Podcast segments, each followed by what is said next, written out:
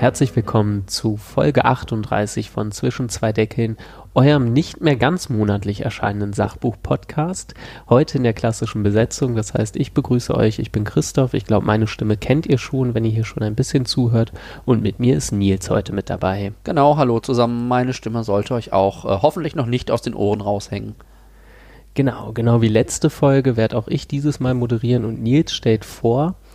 Und ähm, ja, so wie es immer ist, so geht meine erste Frage an dich. Was liest du gerade, lieber Nils? Ähm, ich lese gerade einen Roman. Ich bin jetzt dazu übergegangen, nicht mehr Roman und Sachbuch parallel zu lesen, sondern im Wechsel. Also ähm, deswegen ah. lese ich gerade den neuen Roman von Emily St. John Mandel. Ähm, der heißt Sea of Tranquility.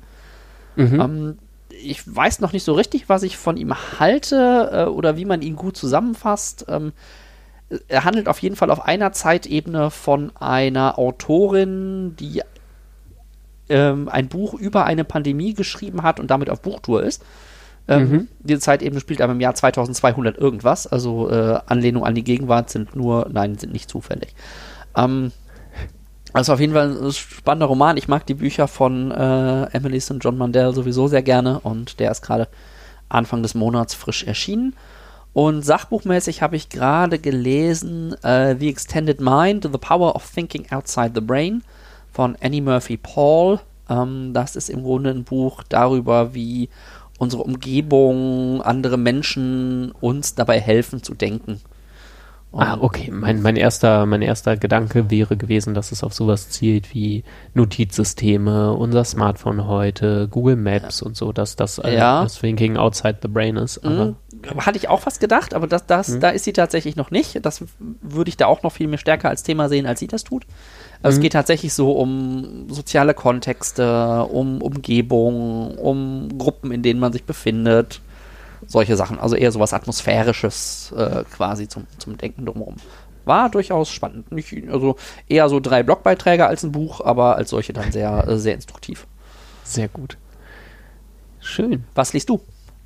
Ähm, ich habe gerade einen Stapel Bücher bekommen und habe dann jetzt gestern in alles Mögliche mal rein, reingeschnuppert. Zum einen habe ich angefangen von Sascha Friesike und Johanna Sprondel, Träge Transformation, ah. welche Denkfehler den digitalen Wandel blockieren. Das kommt aus dieser Was bedeutet das alles Reihe von Reklam, die wir auch schon, wo wir ähm, hier dieses zu, zu Ambiguitätstoleranz ah, ja. draus hatten von mhm. Thomas Nagel, glaube ich. Ja. Ähm, und ansonsten habe ich mir noch bestellt von Mariana Mazzucato, die Ökonomin ist, The Entrepreneurial State, ähm, wo es, glaube ich, auch ein bisschen darum geht, diese, die Idee von freier Marktwirtschaft, die völlig ohne staatliche Förderung auskommt, mal ad acta zu legen. Und die gute Dame ähm, gilt so als Haus- und Hofökonomin, auf die sich unser neues Wirtschaftsministerium in Händen von Robert Habeck wohl bezieht. Ah, also, spannend. Ähm, der, die scheint so dem ein bisschen den, den theoretischen Background für ja vielleicht die nächsten dreieinhalb Jahre oder so in unserer Politik ähm, zu liefern und deswegen dachte ich, wäre das mal ganz interessant. Und Malte Thiessen von ähm, der Uni Oldenburg, an der wir beide ah. waren bzw. sind, hat das Buch Immunisierte Gesellschaft Impfen in Deutschland im 19. und 20. Jahrhundert geschrieben. Und das habe ich auch bestellt. Da ah. habe ich jetzt aber noch nicht reingeguckt. Aber das steht jetzt so alles, alles an irgendwie, also oh. so ein bisschen kreuz und quer. Volles, ja. volles Programm an spannenden Sachen. Absolut. Ja, äh, genau, deine ehrenwerte Aufgabe als nächstes ist es, ähm, darüber äh, zu resonieren, was äh, wir in der letzten Folge bes besprochen haben, auch wenn du nicht mit dabei warst. Ja. Genau, das ist jetzt äh, was Neues für mich. Ähm, genau, äh, Holger hat vorgestellt äh, Im Wald vor lauter Bäumen von Dirk Bockmann. Mhm. Und so wie ich das verstanden habe, ist das im Grunde so eine Einführung, eine allgemeinverständliche Einführung in so das ganze Thema Komplexitätswissenschaft. Also äh, wahrscheinlich Chaostheorie, äh, Chaostheorie spielt da eine Rolle, ähm, Netzwerktheorie habe ich, erinnere, erinnere ich mich, oder Netzwerkanalysen, mhm. dass die irgendwie thematisiert werden. Ähm, auf jeden Fall ein großes, spannendes Thema. Ja, äh, sehr ich hatte das Gefühl irgendwie sehr, sehr knackig und ähm, wirklich äh, sehr, sehr massentauglich vorgestellt. Also wirklich äh, jemand, der anscheinend schreiben kann. Das hat mir ganz gut das gefallen beim Zuhören. Also ja, könnt ihr euch als nächstes in den Feed schieben, wenn ihr es nicht eh schon gehört habt. Ähm, ja, du hast uns heute was, was anderes mitgebracht. Ähm, wieder mal eine schöne, große historische Perspektive. Und zwar Anfänge, eine neue Geschichte der Menschheit von David Graeber und David Wengrow. Ähm, du hattest uns ja schon ein Buch von David Graeber mhm. mitgebracht. Wie hieß das nochmal? Ich habe schon wieder vergessen. Äh, das war Debt oder Schulden, die ersten 5000 Jahre. Ja, genau. Also auch so eine riesige historische ja. Perspektive. Und du hattest dieses Buch jetzt, ähm, das, die, die, neue Geschichte der Menschheit, schon ein, zwei Mal im Podcast angeteasert. Auf Deutsch ist das dieses Jahr, wenn ich es richtig recherchiert habe, gerade erst erschienen bei Klett. Cotta. Du hast das auf Englisch gelesen. Und zu Graeber und Wengrow lässt sich noch sagen, genau, also ersterer war Kulturanthropologe und Anarchist, der hat unter anderem Occupy mit, mitbegründet, kann man glaube ich so sagen, ja. ist 2020 verstorben, ähm, hat aber davor dann offenbar mit David Wengrow zusammen, der Prähistoriker und Archäologe ist, also jemand, der auf die ganz alten Zusammenhänge guckt ähm, und die ganz alte Menschheitsgeschichte, äh, eben das Buch von heute geschrieben. Und genau, es wenn war du Lust tatsächlich hast, darfst, darfst du jetzt gleich übernehmen, sorry. Äh, kein Problem. Ähm, es war tatsächlich, äh, David Graeber ist ein paar Wochen nach Fertigstellung des Manuskripts äh, von dem Buch tatsächlich gestorben. Okay. Mhm. Genau. Gut, ja, dann fange ich mal mit dem TLDL wahrscheinlich am besten an, ne? Ja, finde ich gut.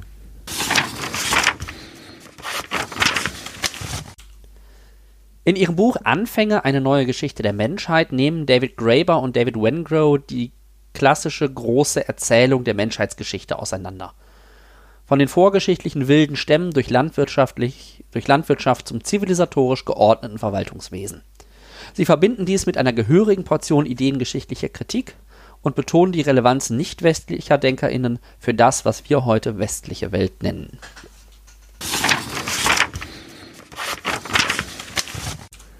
Genau, das war der ganz schnelle, schnelle Überblick Cool. Ja, gerade der letzte Satz oder Halbsatz ist natürlich, finde ich, vielversprechend. Mhm. Äh, immer wenn der, wenn der Blick irgendwie mal über Europa und Amerika hinaus äh, reift und auch mehr sagt als Afrika ist ja. die Wiege der Menschheit, ist das schon, schon immer sehr interessant. Genau. Von daher freue ich mich auf das Buch. Ja.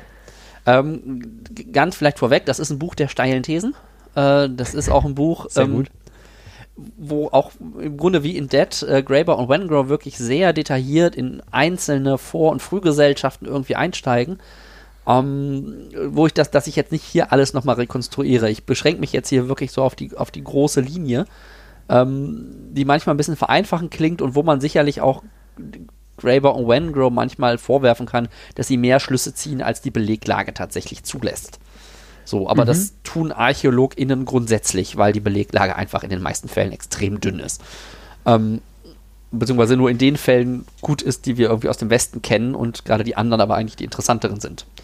So, also das dazu vorweg. muss man vielleicht auch noch sagen, genau, das Buch hat knapp 700 Seiten, ja. zumindest auf Deutsch. Äh, ich glaube, eine gewisse Verkürzung äh, ist ganz gut für dieses ja. Podcast-Format.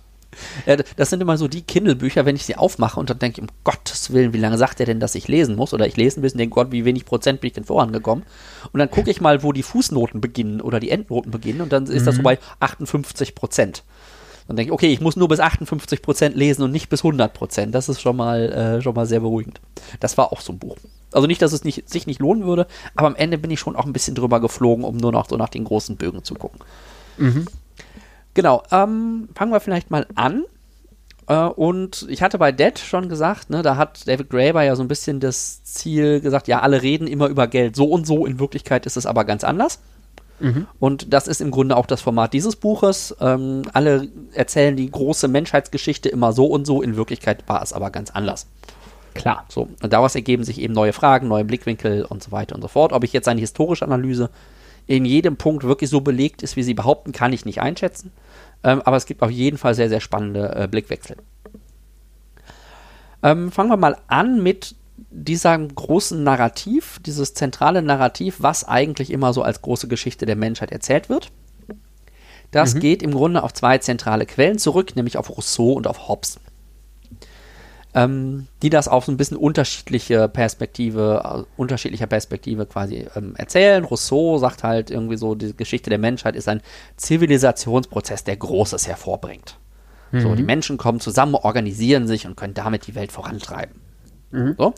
Und ähm, von Hobbes Perspektive, Hobbes kommt halt aus dieser klassischen Idee, Idee, seines Krieges aller gegen aller, also der unzivilisierte Mensch, der irgendwie, wo alle nur sich gegenseitig die Körper einhauen und nur der Stärkste überlebt und kann essen.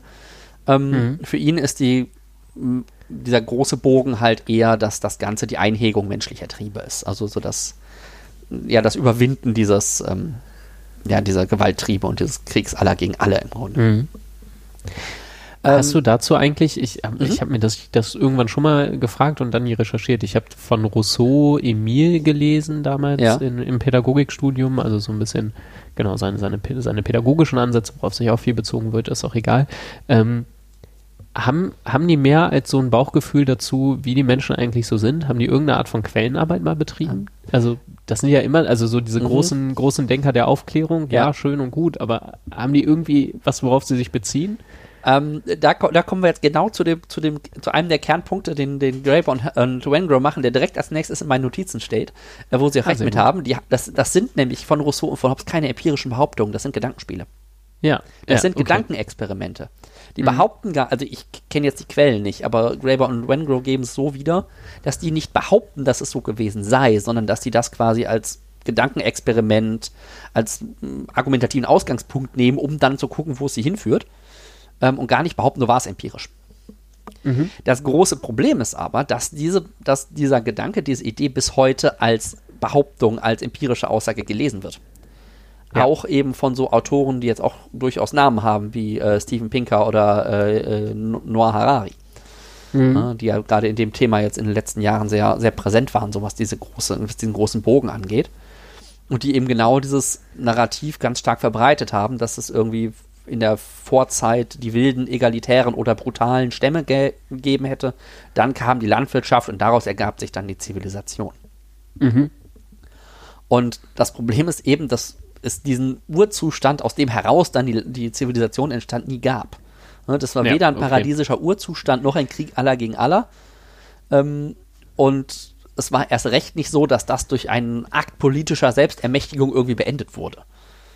So, die Menschen leben irgendwie in, in, in wildem Unwissen und äh, können sich politisch nicht organisieren. Auch dann äh, durchdringt sie der Geist äh, der, der, des Politischen und sie ermächtigen sich selbst und zivilisieren sich oder sowas. Ne? Ja, das ja, ist ja. ja so ein bisschen das, was immer so ein bisschen dahinter steckt, ähm, in diesem Narrativ, um es jetzt verkürzt darzustellen natürlich. Ähm, aber so war es halt absolut überhaupt nicht. Und das ist im Grunde die Mhm. Kernargumentation, die sich durch das ganze Buch zieht. Ja, ähm, äh, Graeber versucht immer noch irgendwie das, hin, das hinzuziehen zum Thema Ungleichheit, was so meiner, meiner Ansicht nach so überhaupt nicht gelingt, so richtig. Das Thema ist für ihn wichtig, aber es passt immer nur sehr begrenzt in das, was er da reinzieht. Ähm, das heißt nicht, dass sie nicht zu anderen Sachen sehr viel zu sagen haben. Mhm. Ähm, es ist nämlich auch nicht so, dass Zivilisation, was wir heute Zivilisation nennen, ja, bitte, ich rede jetzt immer so in diesen Begriffen, was wir üblicherweise darunter meinen, ähm, die ist nicht plötzlich vor vier- 45.000 Jahren entstanden.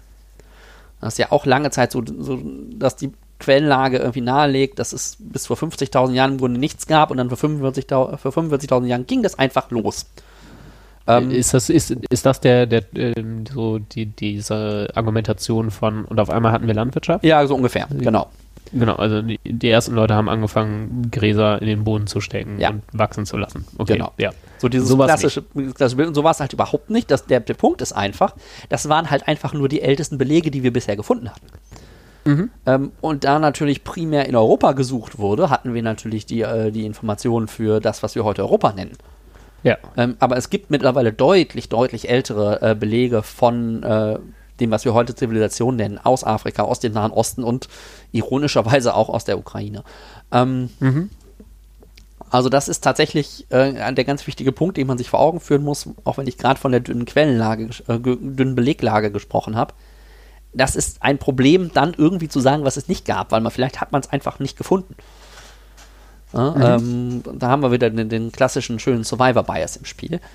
Und das sollten wir jetzt auch bei allem, was ich jetzt weiter zusammenfasse, immer so ein bisschen im Hinterkopf halten, dass die Beleglage für diese Sache natürlich immer sehr, sehr dünn ist und auch Graeber und Wengrow dann natürlich sehr wilde Schlüsse dann teilweise draus ziehen. Okay, also man könnte ihnen den Vorwurf machen, dass sie das, was sie am Anfang kritisieren, dass ein bisschen wilde Schlüsse Ja. gezogen werden, äh, ohne dass man eigentlich äh, zur Kenntnis nimmt, dass man gar nicht so viel weiß, dass Ja. sie das selber wieder tun. Genau.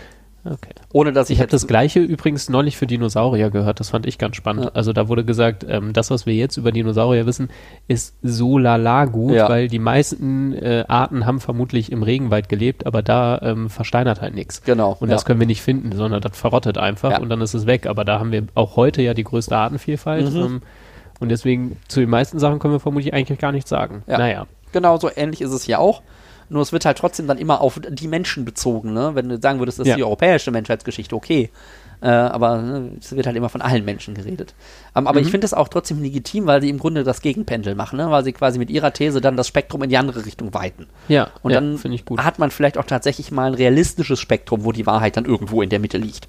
Ja. Ähm, und nicht irgendwie ein künstlich verkürztes. Genau. Und was Sie auch noch erwähnen, was vielleicht auch ein wichtiger Punkt ist, dass diese historischen Beispiele, die wir bisher haben, halt auf die wenigen bekannten Zentren fokussiert. Ne, das ist dann Mhm. halt äh, die eine große Stadt, das eine Zentrum, was irgendwie ganz stark analysiert ist. Aber da lebte halt damals nur ein Bruchteil der Menschen. Ja. Der Großteil der Menschen lebte nicht in den Zentren. Ne? Auch heute, ich glaube, wenn man heute die Welt äh, nur dadurch untersuchen würde, dass man sich New York, Berlin, London und Paris anguckt, der Ausschnitt, den man dann von der Welt sieht, ist schon sehr klein. So kann man es, glaube ich, nennen, ja. Ähm, insofern, das ist vielleicht auch nochmal was, was man einfach bei der ganzen Beleglage im Hintergrund halten muss. Ähm, dann werfen sie im Grunde der, der, der, dieser einfachen Erzählung vor, sie sei viel, viel zu einfach. Ne? Weil sie einerseits äh, behauptet, Landwirtschaft braucht Verwaltung. Ne? Ist ja immer so ein bisschen das, das Narrativ. Ne? Sobald Landwirtschaft entsteht, muss das irgendwie koordiniert werden. Ähm, und dann braucht es so etwas wie Verwaltung. Äh, das gleiche wird für Städte behauptet. Ne, sobald irgendwie viele Leute auf engem Raum zusammenlegen, brauchen die sowas, was wir heute Verwaltung oder Herrschaft nennen würden. Ähm, sagen sie halt auch nein. Ne, bringen ja zum Beispiel das Beispiel von Teotihuacan in, äh, im heutigen Mexiko, glaube ich, ähm, wo halt wahrscheinlich bis zu 100.000 Einwohner gelebt haben und es keine Hinweise auf irgendeine Art von zentraler Herrscherdynastie oder ähnlichem gibt. Ja. Ja, im, Im Gegenteil, da gibt es sogar Zeichen dafür, dass sie das mal hatten, aber es dann abgeschafft haben. Weil irgendwie Ah. plötzlich der, der Bau von irgendwelchen Monumentalwerken oder so beendet wurde, die nicht zu Ende gebracht wurden und stattdessen auf einmal flächendeckend Steinhäuser für die Einwohner gebaut wurden. Tja, so, so kann es gehen. Ja, okay. Mhm. Also, äh, das ist auch wieder so diese Idee, das war nicht alles immer so einheitlich und einfach und so banal, wie man immer denkt. Ja. Äh, Das ist im Grunde ihre ganze Geschichte, dass diese vorgeschichtlichen, ich nenne das jetzt vorgeschichtlich, auch wenn das wieder ein schwieriger Begriff ist, weil es ist ja nur die Geschichte, von der wir keine schriftlichen Dokumente haben. Ähm, vorgeschriftliche Lebensform und Lebensgestaltung war halt einfach unglaublich viel, äh, vielfältig. Gerade auch im Hinblick auf, auf die Landwirtschaft, die ja sonst immer so als das zentrale, der zentrale äh, Wendepunkt quasi genannt wird. Ja, Es gibt Gesellschaften, die haben Teile des Jahres Landwirtschaft äh, äh, vollbracht, nein, landen auf ihrem Land in Klasse in dem, was wir heute drunter verstehen, gewirtschaftet und Teile des Jahres nicht. Oder in manchen Jahren ja, in manchen Jahren nicht. Es Ja. gab wohl auch einige Gruppen, ich weiß ja, ich will jetzt nicht Völker oder Stämme oder sonst was sagen, deswegen Ja. rede ich einfach von Gruppen, ähm, die wussten, wie Landwirtschaft geht, die kannten Landwirtschaft, haben es aber bewusst nicht gemacht. Haben aber trotzdem auch komplexe Siedlungsstrukturen entwickelt. Ne? Also auch da diese, diese automatisierten Zusammenhänge, die gerne in der, in der großen Erzählung genannt werden, die gibt es einfach empirisch, nicht in der Zwangsläufigkeit. Hätte man heute eigentlich, man hätte, man hätte darauf kommen können, wenn man, also ich meine, man kennt ja auch heute äh, no- nomadisch lebende, nehmen wir weiter mal das Ja. Wort Gruppen, das finde ich ganz gut, die ja trotzdem auch schon Landwirtschaft kennen. Also Ja. Genau, man, also es ist ja eigentlich relativ leicht, äh, darauf zu kommen, dass sowas parallel existieren kann und dass das keine logische Abfolge sein muss. Warum, warum, wir das so, warum uns das so schwer fällt, darum geht es in dem ideengeschichtlichen Teil. Ah ja, okay. Ähm, und das ist wohl auch so, ne, ich gebe jetzt wieder nur wieder, ähm, dass diese landwirtschaftliche Revolution, das kennen wir ja, der Begriff äh, historische Revolution, wie bei der industriellen Revolution, sind meistens gar nicht so revolutionär, wie sie auf den ersten Blick scheinen. Ähm, zumindest Mhm. dauern sie länger, als man denkt. Ähm, es ist wohl so, dass der, der Ur, ich weiß nicht, ob das Beispiel Weizen ist, aber ich glaube in dem Beispiel ja, dass der Urweizen, den es damals gab, ähm, um den zu einer Art von domestiziertem Weizen zu machen, dass man Landwirtschaft machen kann, ähm, sagen Genetiker, dauert es ungefähr 300 Jahre. Mhm. So, das ist die Zeit, die du quasi Landwirtschaft betreiben musst, halbwegs systematisch, damit du einen Weizen kriegst, der daraufhin irgendwie besonders angepasst ist. Und Vorteile Okay, bietet, die ja. man so von der Landwirtschaft sich erhofft. Ähm, historisch hat das aber ungefähr 2000 Jahre gedauert. So, was Aha. auch wieder dagegen spricht, dass das irgendwie so der eine Moment war und seitdem wurde nur op optimierend darauf hingearbeitet und effizient Mhm. irgendwie den Weizen besser zu machen und die Landwirtschaft zu etablieren. Ja, ähm, da gibt es ja auch die Tendenz, dass man auf einmal so, so weit, so, je, je weiter es zurückliegt, desto größere Zeitspannen, finde ich, äh, wischt man ja mit so, so Mhm. Bausch und Bogen einfach weg. So ja, so 2000 Jahre. Ja, das ist, ähm, Das ist viel. das, worauf sie, also, das, darauf, also auf der Zeitspanne basiert unser ganzes kalendarisches System gerade. Ja. Also, ähm, Also ich, ich, ich nenne da gern zwei Beispiele. Ähm, das eine betrifft mich selbst, ich bin Jahrgang 82 und zwischen jetzt und meiner Geburt liegt mehr, äh, liegt mehr Zeit als zwischen meiner Geburt und dem Ende des Zweiten Weltkriegs. mhm. Das ist das erste Beispiel. Das zweite Beispiel, das finde ich noch krasser, zwischen Kleopatra und den Pyramiden liegt mehr Zeit als zwischen Kleopatra und dem iPhone. das finde ich, ein- das genau, zweiteres Beispiel, also Ja. ersteres hätte ich mir denken können, zweiteres kannte ich auch und finde ich auch weiterhin sehr, sehr beeindruckend. Ja. ja. Also es macht, macht die Spanne noch mal größer. Ne? Das andere Ja. ist so ein bisschen näher am eigenen Leben dran, aber das andere macht die Spanne noch mal größer. Genau, also die, diese Zeitgesche Zeitspannen einzuschätzen, die Bedeutung einzuschätzen, ich glaube, das fällt uns heute exzessiv schwer. Mhm. Aber es wird noch lustiger. Äh, sie argumentieren nämlich eigentlich, dass die Landwirtschaft zu ihrer Zeit keine dominante Strategie war. Die war nicht das, was alle machen wollten. Die Mhm. war das, was man machen musste, wenn man nicht anders konnte. Ah, Weil sie es einem erlaubt hat, auch in Regionen zu überleben, die halt von Anführungszeichen Natur aus nicht so attraktiv waren, wo halt nicht genug äh, Wild oder nicht genug wilde Pflanzen ähm, aufzufinden waren, dass man, dass man da größere Gruppen überleben lassen konnte. Die ermöglicht es einem eben auch in kargeren Regionen zu überleben. Also das war im Grunde die Ausweichstrategie. Das war der, der Plan B.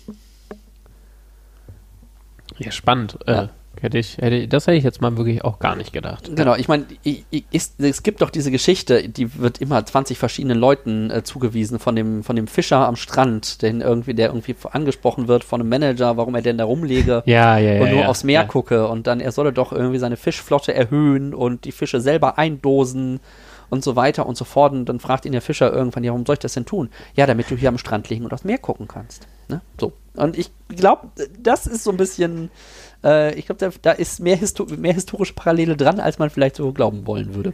Mhm. Ähm, das fand ich also so den ersten, dachte, ja klar, natürlich, das ist, das ist die Nebenstrategie, das ist die Randstrategie gewesen. Das war nicht das, was vom Blitz vom Himmel fuhr und auf einmal war, war die Welt erlöst. Ja, wie wir das in der Evolution oft so haben. Das ist die kleine Nische, die sich nach und nach durchsetzt. Und ähm, das bringt uns dann auch zu dem Punkt, der Ihnen noch ganz wichtig ist, dass die Verbreitung von Landwirtschaft oder im Grunde von sämtlichen kulturellen Prax Prak Praktiken nicht automatisch passiert. Mhm. Dass die Landwirtschaft sich nicht automatisch durchsetzt, sondern dass wirklich ein, einfach ein kultureller Prozess ist. Und dass man auch wirklich in einzelnen Fällen beobachten kann, wie sich nebenein, also äh, räumlich nebeneinander lebende Gruppen, äh, die sich selbst irgendwie als, als Gruppe verstehen, aber eben räumlich nebeneinander leben, angrenzen, würde man heute sagen, ähm, dass die auch teilweise ähm, sich bewusst voneinander abgegrenzt haben und gesagt haben, die hier, unsere südlichen Nachbarn, die haben das, was wir heute Sklaven nennen würden. Wir machen sowas nicht. Das ist nicht so gut, ja. Ja. Ne, Also äh, gar nicht mal im Sinne von moralisch, ne, es ist Ja. nicht so gut, sondern äh, wir sind nicht die, deswegen machen wir das anders. Okay. Ähm, Mhm. Also auch wirklich so diese ganz komplexen kulturellen, identitätsbezogenen ähm, Überlegungen, die man sonst in der Diskussion dieser Zeit fast nie sieht. Das wird auch gleich nochmal auftauchen. Ähm, Okay. Also, dass wir da nicht diesen, ja, so, so, so einen ökonomischen Automatismus sozusagen haben, der sagt, jetzt kommt die Landwirtschaft und die setzt sich automatisch durch, weil sie ist halt besser und alle machen das und, äh, Mhm. und so weiter und so fort. Und die, die folgen ja nur diesem Imperativ und dann passiert das schon, sondern nein, das waren genauso kulturelle Lern- und Abgrenzungsprozesse, wie wir die heute auch sehen. Da steckt, steckt ja grundsätzlich, finde ich, auch eine Idee von ähm, Technisierungsdynamiken hinter, die ja für unser heutiges Denken auch nicht ganz egal ist. Ja. Ne? Also, Genau. äh, ähm, also genau, die, die reine Erfindung bringt noch nicht unbedingt, also nicht, nicht zwangsläufig Veränderungen, sondern eine, eine Erfindung braucht immer auch irgendwie soziale Implementierung Genau. und hat, bringt Aushandlungsprozesse mit sich, so der ganze Kram. Ne? Mhm. Also genau, da sind so, es gibt so Ideen von Automatismen irgendwie im gesellschaftlichen Zusammenlegen, die einen immer mal wieder verwundern können, Ja. finde ich. Und das ist halt genau zu der Zeit auch. Da kommen wir auch gleich nochmal genauer hin, was, was das, wo, wo das herkommt. Da spielt auch wieder Mhm. der, der Franzose, von dem wir gerade schon gehört haben, ne, auch wieder eine wichtige Rolle. Ähm, aber ich will noch eine Sache sagen, zu, eher zu dem geschichtlichen Teil. Also ich bin mit dem geschichtlichen Abriss jetzt im Grunde gleich auch schon durch Mhm. und will dann mal zum ideengeschichtlichen und dann zum theoretischen ähm, sozusagen kommen. Ähm, was ich noch wirklich spannend fand, weil ich das auch so nicht gedacht hätte, aber wenn man jetzt drüber nachdenkt, ist es irgendwie auch wieder fast offensichtlich, ähm, dass diese vorgeschichtliche Gesellschaftsform, ähm, über, über, die wir immer klischeeweise nachdenken, das waren nicht die blutsverwandten Stämme im engen Umkreis. Mhm. Das waren nicht die Familien, die irgendwie so ein bisschen gemeinsam durch die Gegend zogen und irgendwie kaum mit anderen zu tun hatten oder so. Im Gegenteil. Das waren ganz teilweise sehr großflächige Interaktions- und Verwandtschaftsbeziehungen über große geografische Entfernungen hinweg. Also teilweise über den kompletten ähm, nordamerikanischen Kontinent kann man das, glaube ich, mittlerweile nachweisen. Über oh, weite Strecken yeah. in Europa. Ähm, und tatsächlich da dann auch ein ganz komplexes Austauschnetz, Beziehungsnetz, Überlappungen, Handel, Lernen voneinander. Also da fand ganz, ganz viel Interaktion statt ähm, auf ganz, ganz vielen Ebenen und es teilweise wohl auch so, dass nur 10% der Mitglieder eines Stamms, wie auch immer man das jetzt genau nennen will, tatsächlich blutsverwandt waren. Oder ganz ja. Ah. viel sonst eingeheiratet oder ähm, ich weiß nicht, aus, aus irgendwelchen Gründen aus dem, aus dem Geburts, aus der Geburtsgruppe vertrieben oder selber gegangen bei irgendwelchen äh, freiwilligen Anschlüssen. Ich weiß nicht genau, wie das dann lief. Das wird auch im Buch wieder teilweise ein bisschen detaillierter dargestellt, aber da in die Details, äh, die habe ich mir selber noch nicht mal aufgeschrieben, geschweige denn, dass ich mhm. jetzt reingehen könnte. Ähm, aber dass da wirklich ganz, ganz viel Interaktion war und ganz, ganz viel Struktur war und eben nicht so die kleinen 20-Mann-Frau-Grüppchen, die irgendwie so für sich leben und ja. gar nicht miteinander zu tun haben, sondern wirklich Beziehungsnetze, Interaktionsnetze ähm, und das im Grunde auch die Grundlage dessen war, was wir dann später mal Staat nennen. Ja, spannend. Ich kenne, ah, ich frage mich gerade die ganze Zeit, woher ich das kenne und mir fällt die Quelle nicht mehr ein. Das ist ein bisschen blöd, aber ich kenne ein ähnliches Argument, was ein bisschen in die Richtung geht, ähm, dass diese doch relativ weit verzweigten Verwandtschaftsstrukturen dafür gesorgt haben, dass sich verschiedene, nehmen wir weiter das Wort Gruppen, äh, nicht dauerhaft einfach immer wieder komplett gegenseitig ausgelöscht haben. Ja. Äh, in irgendwelchen kriegerischen Auseinandersetzungen, sondern dass man immer gedacht hat, naja, aber da vorne den einen Typen, das ist doch der Cousin meiner Schwester und mhm. davon die Tante oder so ähnlich. Ähm, ich kann hier jetzt nicht alle töten. Das ja. geht nicht. Äh, weil, weil man halt eben doch miteinander verzweigt ja. ist. Ähm, genau. Weiß, ich weiß, wie gesagt, nicht mehr, wo ich es her habe. Ja. Aber ähm, es passt definitiv dazu. Passt aber in die Schiene, glaube ich, rein. So. Und ich glaube, es ist noch weit, es ist eben noch gar nicht mal so weit weg wie so der Cousin meiner Tante, sondern das ist meine Schwester. Mm, ja, so, okay. Ne? Also, das, das, ist noch viel greifbarer, ja. Genau, also ne, gerade wenn du sagst, es sind nur 10% der Mitglieder so einer Gruppe sind irgendwie tatsächlich Blut, blutsverwandt untereinander, ähm, also andere 10% sind ja wieder anderweitig untereinander verwandt. Ja, das ist jetzt nicht so, Klar, dass die dann ja. gar nichts miteinander zu tun haben. Aber ähm, dass das tatsächlich äh, viel, viel komplexer ist und auch viel, viel großflächiger, als man üblicherweise denkt. Klar, die reden da nicht jeden Tag über, äh, über Studio Link miteinander, aber ähm, trotzdem ne, gibt es ritualisierte Formen, äh, wo, wo Gruppen zusammenkommen und anders auseinandergehen können. Es gibt einen alltäglichen Austausch, also da passierte eine ganze Menge. So, das war erstmal so der, der historische, wie war die Geschichte wirklich? Mhm. Block. Hast du dazu gerade noch irgendwie Fragen, Anmerkungen? Nee, fand ich aber schon angenehm anregend. Ja. Jetzt wird es ideengeschichtlich und da, da werden die, die Thesen nochmal steiler. ähm, ja. Aber spannend, sehr, sehr spannend. Ähm, sie beginnen im Grunde mit der Aussage, dass die, so das, was wir heute moderne freiheitliche Ideen der Aufklärung nennen, nicht mhm. westlich ist. Im ja. Gegenteil, dass das von außen nach Europa eingebracht wurde und gegen Widerstand erkämpft wurde.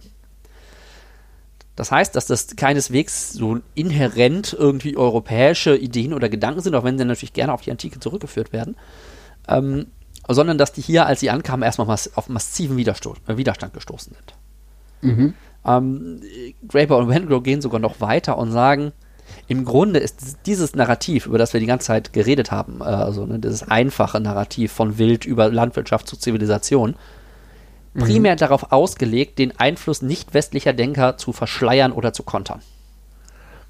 Die These finde ich erstmal sehr intuitiv eingängig. Wie, wie dann von außen die Aufklärungsideen hier hingekommen sind, da, genau, da bin ich gespannt ja. drauf äh, gerade das Verschleiern und dass man sich gegen, gegen außen immunisiert und sich selbst mhm. als so wahnsinnig hochkulturell darstellt und äh, da sagt, wir haben so eine ganz tolle Tradition mit der Antike und so, das, das finde ich ist intuitiv sehr, sehr eingängig. Ja.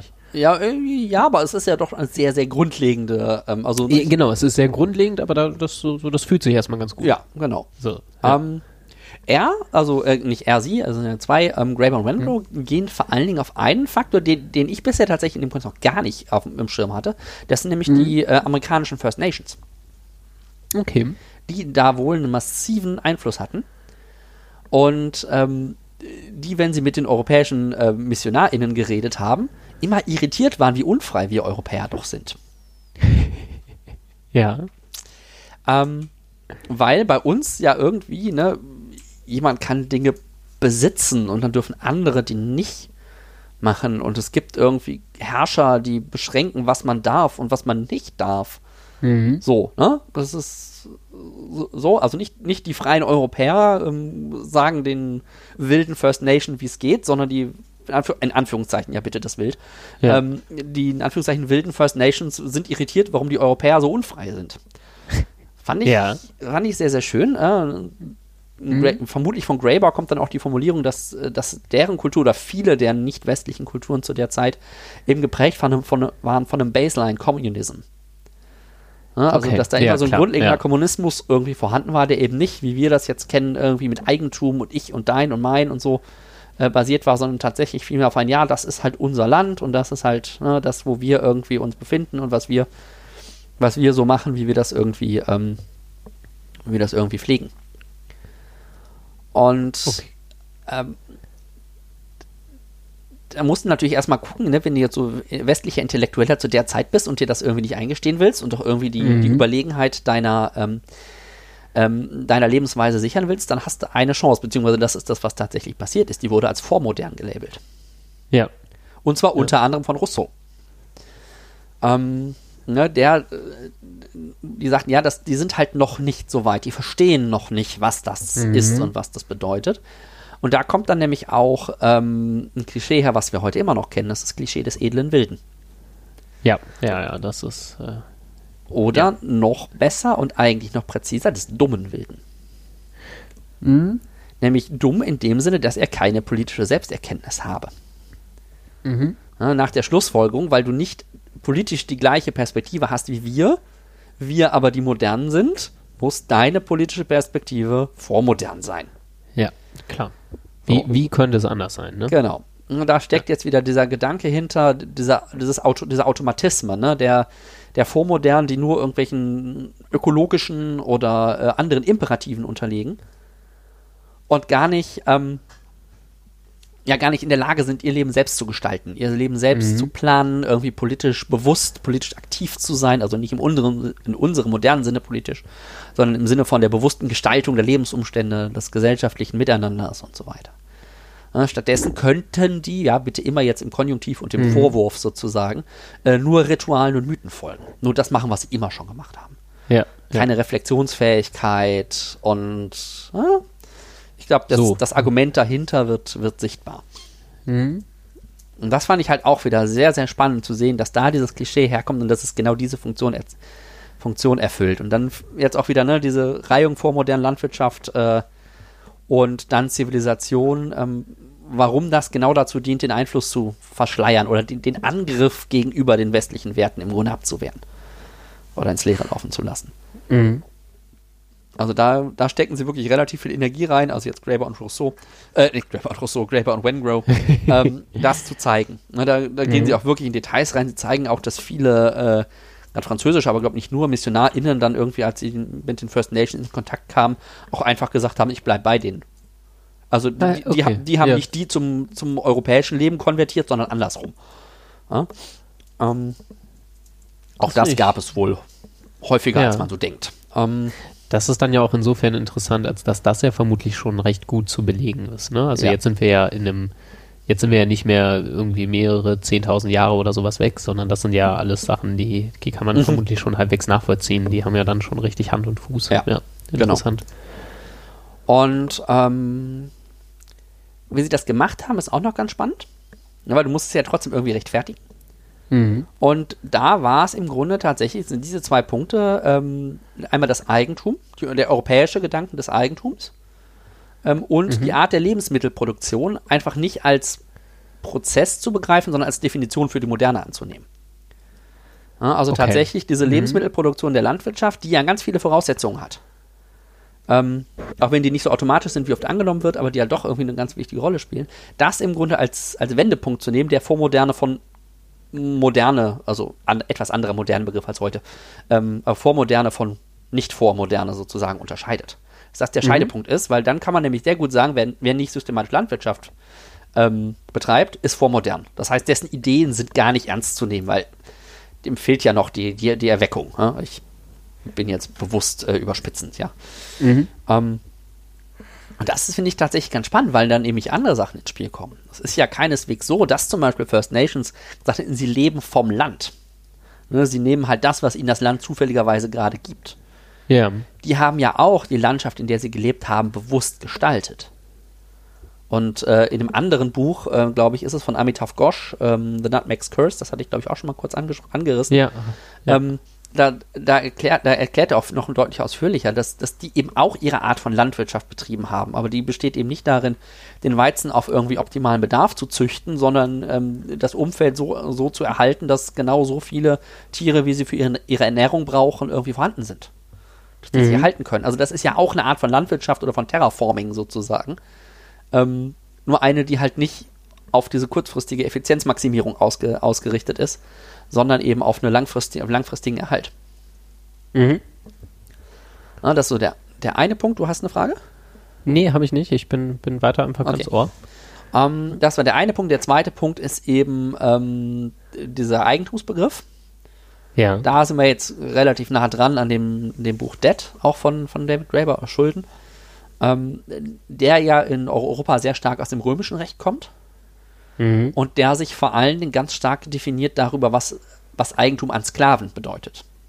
Mhm. Also das scheint ähm, auch durchaus eine etablierte Position zu sein, zu sagen, unser Begriff von Eigentum, wie wir ihn heute haben, hat seinen Ursprung in der Definition von Sklaveneigentum und wurde von okay. da aus sozusagen ja. auf Güter und Waren und Geld und so weiter ausgeweitet. Inwiefern? Ähm, ja, so diese Idee von der, der Verfügbarkeit über etwas. Also es, es, es nutzen zu okay. dürfen, wie man mhm. möchte. Also gibt es auch Usus, Usus fructus, Usus abusus und Usus, weiß ich nicht mehr.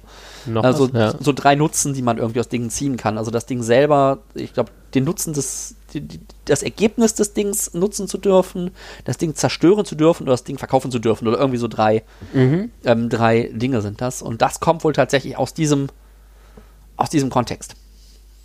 Das ist auch so, so ein Graeber-Thema, dass Kapitalismus äh, ganz stark oder Kapitalismus in unserer heutigen Verständnis von Eigentum vor allen Dingen ganz stark eben an, Skla an Sklaverei gebunden ist auf ganz vielen Ebenen. Dafür dann mal bitte in die Dead-Folge reinhören. 32 ist das, glaube ich, oder so. Ähm, genau, und äh, noch ein weiterer wichtiger Punkt ist, da kommt jetzt mal kurz dieses Ungleichheitsthema durch, falls ihr euch gefragt habt, wo das geblieben ist. Ähm, dass, äh, dass an der Stelle Gleichheit auf Besitz reduziert wurde. Mhm. Also ich fand das eigentlich ganz, ganz überzeugend. Die haben in ihrem Buch argumentiert, dass sie sagen, Gleichheit muss man eigentlich an der Verteilung von Dingen in Anführungszeichen, also es muss nicht unbedingt physische Dinge sein, ähm, von Dingen betrachten, die in der Gesellschaft Wert haben. Ja. So, das können ja sehr unterschiedliche Dinge sein. Ähm, mhm. Das kann irgendwie Bewegungsfreiheit sein, das kann irgendwie Gedankenfreiheit sein, also die Freiheit, alles denken zu können, was man möchte. Das kann Freiheit sein, keine Sorgen haben zu müssen, zu verhungern, was auch immer. Das kann sehr, sehr viele mhm. Werte geben, an denen man Gleichheit sozusagen festmacht. Ähm, und wir in Europa haben sie im Grunde verengt auf die Gleichheit von Besitz. Und ja, zu sagen, okay. Ungleichheit, Ungleichheit und Gleichheit hängt am Besitz bzw. Einkommen. Und das ist ja schon sehr spezifisch. Mhm. So, ne? Es gibt dann so die Hypothesen, ja, aus Einkommen kann man ja dann alles andere generieren und so. Ähm, ja, auch nur sehr begrenzt. Ähm, ne? Kauf dich mal gesund. Also im Maße ja, geht das natürlich, ja. aber äh, auch im Endeffekt dann irgendwann hört es auf. Ähm, das heißt, da auch wieder diese Redu Reduktion stattgefunden hat, all der Möglichkeiten, die wir so haben, ähm, auf das eine. Und das eigentlich mittlerweile als selbstverständlich akzeptiert wird. Hm. Okay, das, ja, ich muss, ich muss ein bisschen nach, noch ein bisschen hm, drüber nachdenken. Ich weiß nicht, ob mich das restlos überzeugt, weil, also so, ähm, die, zumindest die, die Demokratien, die wir, also die wirklich gut aus, ausgebildeten Demokratien hier in Europa, da haben wir gerade, wenn wir das Beispiel von Gesundheit nehmen, da kann man ja schon sagen, dass das relativ demokratisiert ist. Natürlich nicht vollends, und, ähm, aber es ist zumindest stärker demokratisiert als über weite Teile der Geschichte vermutlich. Also außer man sagt, naja, es ist, es ist sehr fair, wenn alle sterben an banalsten Krankheiten. Aber also da, da haben wir ja gewisse, also sicherlich nicht optimale und ich äh, würde da, würd da auch einiges kritisieren, aber da haben wir ja gewisse Gleichheitseffekte. Also vielleicht ist das aber auch nur eine US-amerikanische Perspektive, die genau das natürlich überhaupt nicht verwirklicht bekommen haben. Ne? Ja, aber, aber äh, die Frage ist halt, was, was liegt der gesellschaftlichen Grundbewertung zugrunde? Also mhm. ich, ich glaube, das heißt gar nicht mal, dass es nicht auch Gleichheit auf diesen anderen Ebenen geben kann, aber die, die unterliegt halt im, dann doch auch in den allermeisten Fällen, auch in Deutschland, unterliegt die Gesundheitsgleichheit im Grunde auch wieder der Eigentumsgleiche. Bis kannst du dich privat versichern, kriegst du eine bessere Versorgung im Regelfall. Ähm, ja. Ne, also die Ungleichheit basiert dann doch, oder die Gleichheit, Ungleichheit, die Bewertung basiert dann doch eben meistens auf äh, auf ähm, ökonomischen Kriterien. Wir, uns fällt unglaublich mhm. schwer, uns das anders vorzustellen. Ne? Ja, ja, das stimmt. Ja, ja, das, das, das, das ist schon, das ist schon ja, so. Weil wir sagen, ja, soll doch jeder die beste Behandlung kriegen, ja, aber wer soll das denn bezahlen? Mhm. Na, so anders könnte man ja sagen, äh, das soll bezahlt werden. Wieso? Dann werden doch Leute schlechter behandelt.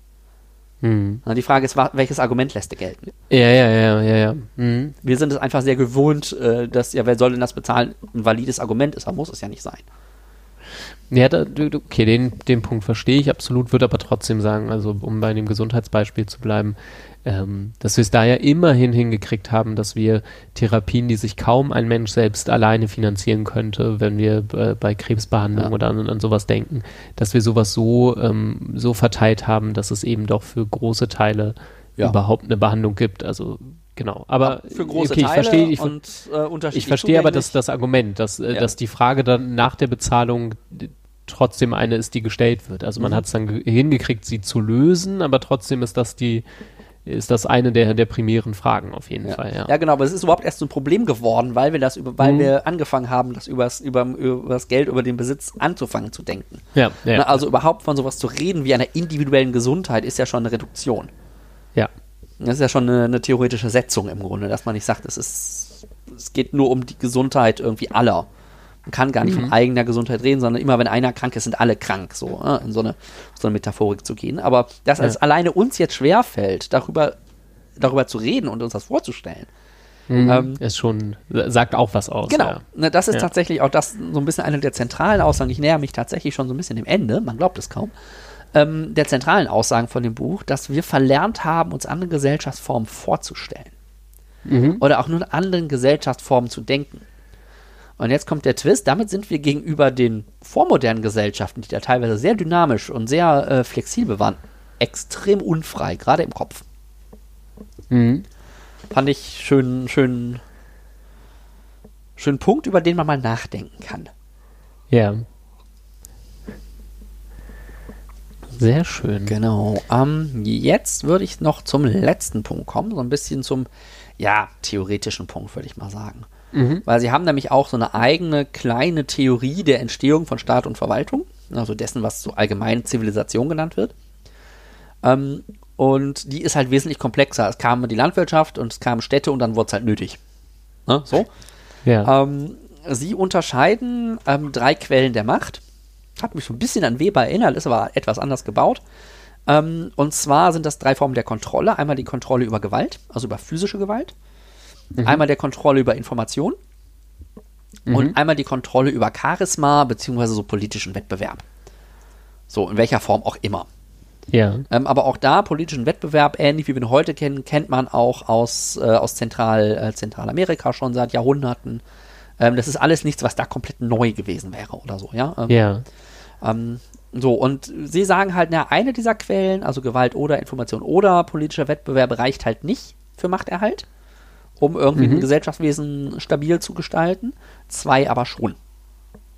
Okay. Ja, ja. Also wenn ich, wenn ich die physische Gewalt kontrolliere und die Information kontrolliere, also zum Beispiel durch einen Zugang zum Göttlichen, mhm. also es muss jetzt nicht Information im Sinne von wissenschaftliches Wissen sein, das kann auch irgendwie den, den privilegierten Zugang zu göttlicher, äh, zu göttlicher Erfahrung oder was auch immer die, die das entsprechende ja. spirituelle äh, System quasi vorsieht, ähm, dann reicht das. Oder wenn ich eben okay. entsprechend, mhm. wenn ich einen politischen Wettbewerb habe und diesen göttlichen Zugang, dann brauche ich keine Gewalt. Zwangsläufig. Mhm. So. Ähm, moderne Staaten haben halt alles drei. Ja. So, wir haben das mit dem Gewaltmonopol, wir haben den politischen Wettbewerb und ähm, die sehen halt in der bürokratisierten, abstrahierten Verwaltung im Grunde die Kontrolle über Informationen. Mhm. So, die eben auch dazu führt, dass Individuen irgendwie abstrakt werden, verwaltet werden, zu Nummern werden in vielen Kontexten und damit in gewisser Weise natürlich auch austauschbar. Ja. Und was sie auch sagen, dass diese Entstehung halt nicht so vom Zentrum ausging, dass sich dann so nach und nach ausgeweitet hat und dann wurde es irgendwann immer größer, sondern tatsächlich eher aus diesem großflächigen regionalen Austauschnetzen Mhm. entstand. Und sich dann halt in, in Zentren manifestiert hat zwar, weil das halt irgendwann ein bisschen so eine Zentralisierung dann doch vielleicht braucht, aber dass das nicht das Zentrum war, was sich entwickelte und dann immer mehr Umland darin einbezogen hat, sondern dass das eher so ein flächende, flächendes Gerinnen quasi war, was, was sich dann so langsam manifestiert hat. Aber Mhm. da sind wir auch wieder bei dem Punkt, dass wir halt Belege, Forschungsbelege, archäologische meistens nur aus den Zentren haben. Ja. Ja, und deswegen die Annahme war, dass die Zentren der Treiber dieser Prozesse waren und äh, das Land dann irgendwann nachgezogen ist, aber faktisch war es wohl eher irgendwie so in einem in einem Prozess oder nicht so klar abgrenzbar. Mhm. So, jetzt kommen wir zum letzten Punkt. Das, das, ne, wir haben jetzt ja darüber gesprochen, diese, diese Etablierung dieser Vormoderne der, der Landwirtschaft als irgendwie so dem Wendepunkt oder dem Zivilisationskern sozusagen. Das gilt heute als Wissen über die Weltgeschichte. Ja. Das haben wir in weiten Teilen ähm, des öffentlichen Laiendiskurses sowieso, ähm, aber sowohl auch des engeren wissenschaftlichen Diskurses akzeptiert. Mhm. Obwohl Ja, das ist wirklich, wirklich irritierend fast, ne? muss man sagen. selber sehr genau aufzeigen, man kann jetzt von den einzelnen Interpretationen wieder halten, was man will, ähm, aber ich glaube, die Beleglage reicht aus zu sagen, nee, so war es nicht. Ja, okay. Ja, So. ja das, das ja. Ob, Mhm. ob all die Gegenmodelle jetzt immer so passen und es vielleicht doch stärker so war, als man denkt, aber dann sind wir bei der Frage des Grades und nicht mehr bei der Frage des Ja oder Neins. Ja. Also, und das ist ein, ein wichtiger Punkt. Ähm, und es führt halt dazu, dass das, was wir heute haben, für uns so zwingend und unvermeidlich wirkt. Und auch die Mhm. Erzählung immer so tun, ja, das musste ja passieren, das musste das kommen, das musste das kommen, das musste das kommen. Ähm, und so war es halt nicht. Ja, ja. Das, äh, das fand ich ganz spannend. Ähm, und eben dann dieser Punkt, dass wir verlernt haben, in anderen Gesellschaftsformen zu denken. Wir können sie uns einfach nicht vorstellen. Ja. Ja, das finde ich, finde ich auch interessant. Ich habe das immer wieder, wenn, also es wird ja laufend vom Ende des Kapitalismus gesprochen, auch Mhm. schon relativ lange. Also so irgend so ein Herrn Ma Herr Marx hat da, glaube ich, Ja. irgendwann mal unter anderem mit angefangen, war, oder ist zumindest einer der bekannteren, naja, und seitdem ist er halt immer noch nicht weg. Ähm, und daran finde ich ganz spannend, also das schließt irgendwie lose an das Argument an, ist aber doch irgendwie ein bisschen anders gelagert, dass ich mich immer frage, wenn davon gesprochen wird, ich finde die Vorstellung eines wie auch immer gearteten anderen immer so äh, entweder sehr überspezifisch oder sehr vage, aber k- selten so, dass ich denke, das ist richtig gut gedacht hier. Ja. Also Ja. ist immer so, also als würde so auch, als wäre das auch so ein, so ein festes, festes System wie irgend so ein Schulfach, das man einfach ersetzt. Also Ja. so, so läuft es ja auch nicht. Also das ist ja nicht, nicht irgendwie, also so, so Wirtschaftssysteme sind ja keine Sachen, die so ein, ein so, so ein 1-0-Zustand die haben, die so irgendwie nur binär laufen. Das ist ja völlig, also übermäßig naiv, wenn man dann so denkt, ja, und dann ist es halt irgendwann vorbei und von jetzt auf gleich kommt irgendwas Ja. ganz anderes ja, ganz, äh, also irritiert mich immer Mhm. wieder. Irgendwie komme ich da auch nicht zu einem zu einem endgültigen Schluss, nur gucke ich sie mir immer wieder an und denke so, hä? Was, was wollt ihr denn eigentlich? Ja, genau. Ja. Mhm. Bin, ich, bin ich voll bei dir. Ja, ähm, vielleicht noch zum Abschluss so ein kleines, so ein kleiner Nebenpunkt, den ich aber sehr, sehr schön fand. Ähm, also durch den großen Bogen bin ich jetzt erstmal durch, aber Sie haben an einer Stelle noch den schönen, äh, die schöne Argumentation zu sagen, äh, sowas wie Vereinfachung und Stereotypisierung sind natürlich hilfreich, um allgemeine Aussagen zu treffen. Mhm. Ne, um irgendwie wissenschaftliche Aussagen zu treffen oder große Entwicklungslinien zu beschreiben, muss man in gewisser Weise vereinfachen und stereotypisieren. Ähm, es ist aber problematisch, wenn sie danach nicht wieder aufgelöst werden. Ja. Wenn sie dann quasi als Blöcke stehen bleiben und nur noch, in, nur noch in diesen Blöcken über sie geredet wird. Und nicht mehr in die Vereinfachung und Stereotypisierung reingeguckt wird, ob die Prozesse tatsächlich oder die Aussagen tatsächlich auch für alle Teilgruppen gelten und so weiter und so fort.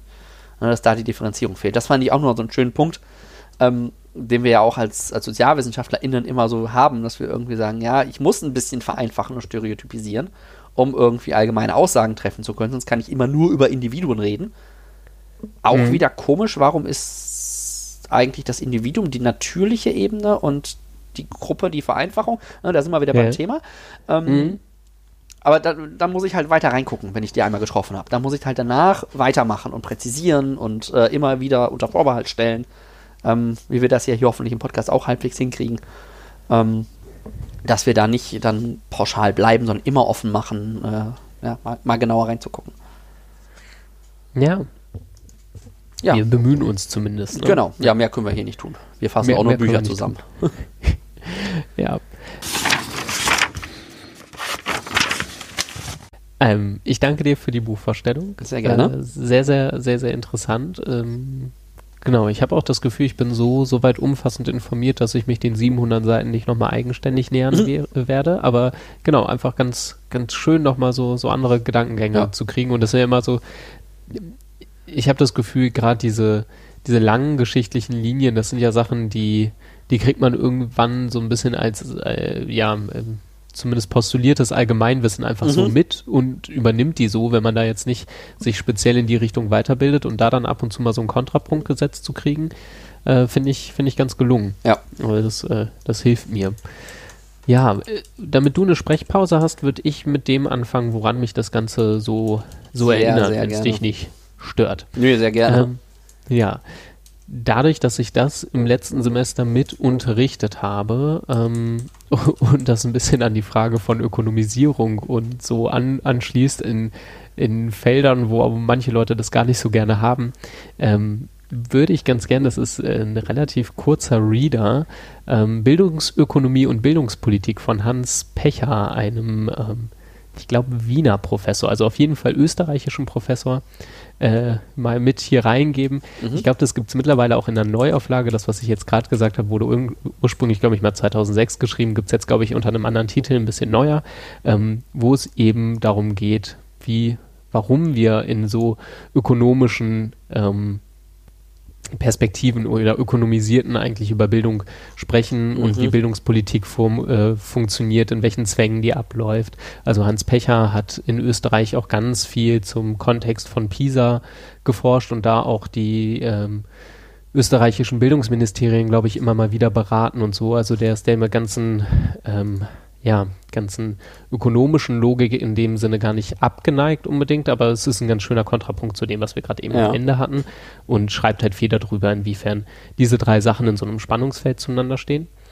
Ähm, also sind alles wie immer ein bisschen lose Assoziationen. Dann musste ich noch denken an die Bedeutung von Klasse von Bell Hooks. Ja. Ähm, weil ich finde, das kam da jetzt, also das wäre dann wiederum ein Kontrapunkt zu dem, was ich gerade genannt habe und vielleicht äh, politisch den, den beiden Autoren von heute näher. Das habe ich in Folge 19 vorgestellt.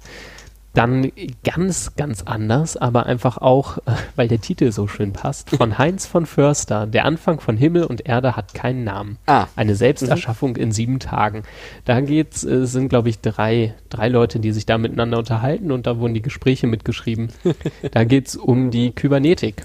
Ah, ja. ähm, was es da eigentlich mit auf sich hat und äh, wie eigentlich Kommunikation funktioniert, wie man da so zukommt und so. Also auch wirklich eine sehr lose Assoziation, aber auf jeden Fall macht es Spaß, das zu lesen.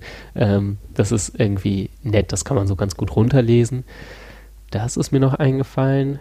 Ähm, naja, und das, was ich gerade hatte mit der, mit dem Ende des Kapitalismus und der ganzen Wandlungsfähigkeit und so, da gibt es eine, und wir heute Weber ja auch schon kurz drin hatten, ähm, da gibt es eine, eine Studie oder ein, ein langes Buch, das heißt Der neue Geist des Kapitalismus von Luke Boltanski mhm. und Eve Ciapello. Ja. Und die äußern äh, ja, die gucken sich den Kapitalismus im 21. Jahrhundert an und sagen, ähm, es wird immer mal wieder am Kapitalismus rumkritisiert. Es gibt, äh, gab so eine Künstlerkritik, die gesagt hat, wir sind alle so wahnsinnig unfrei hier. Mhm. Äh, das kann so nicht weitergehen. Und dann haben wir alles flexibilisiert und jetzt haben wir einen total flexiblen Kapitalismus, in dem wir uns nicht mehr so unfrei fühlen müssen.